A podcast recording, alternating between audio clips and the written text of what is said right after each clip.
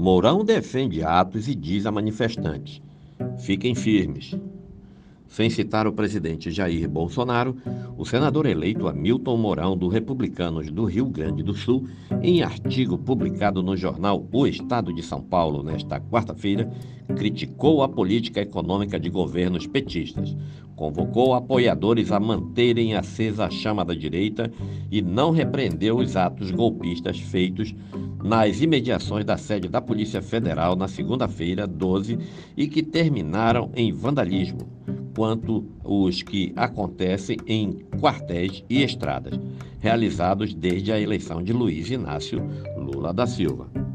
Abre aspas. A minha mensagem aos manifestantes é para se apropriarem desta força, coragem e resiliência que provocaram,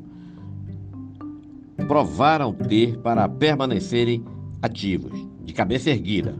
firmes em suas convicções, unidos diuturnamente vigilantes da nova condução que o país terá, das promessas e do atos que virão. Diante dos protestos e questionamentos não respondidos das vozes de mais de 58 milhões de brasileiros sobre o sistema eleitoral, nesta semana tivemos a diplomação dos novos presidente e vice-presidente eleitos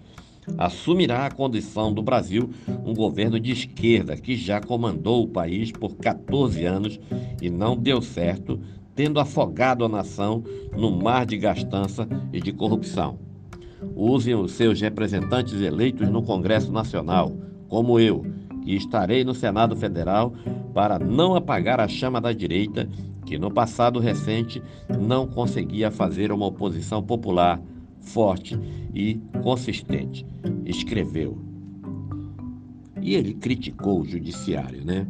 Críticas à atuação de magistrados, às instituições judiciárias e à confiabilidade das urnas eletrônicas, assim como manifestações populares pacíficas e ordeiras que contrariem esses agentes e instituições públicas, ainda que devidamente amparadas pela Constituição Federal, passaram a ser consideradas criminosas e antidemocráticas, com direito à prisão arbitrárias, multas descabidas, cerceamento de liberdades individuais, quebra de sigilo bancário e telemático, operações de busca e apreensão, bloqueios de contas bancárias e de perfis em mídias sociais, censura prévia e remoção de contas e conteúdos na internet. Fecha aspas.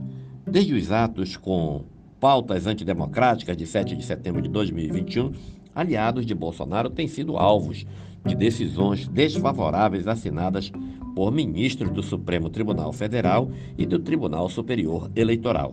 a maior parte delas relatadas por Alexandre de Moraes. Futuro político e econômico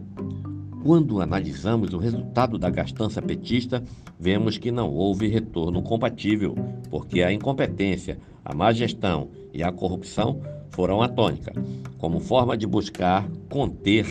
esse processo, o governo de Michel Temer criou a regra do teto de gastos públicos, mesmo que já tivéssemos a regra de ouro e a lei de responsabilidade fiscal.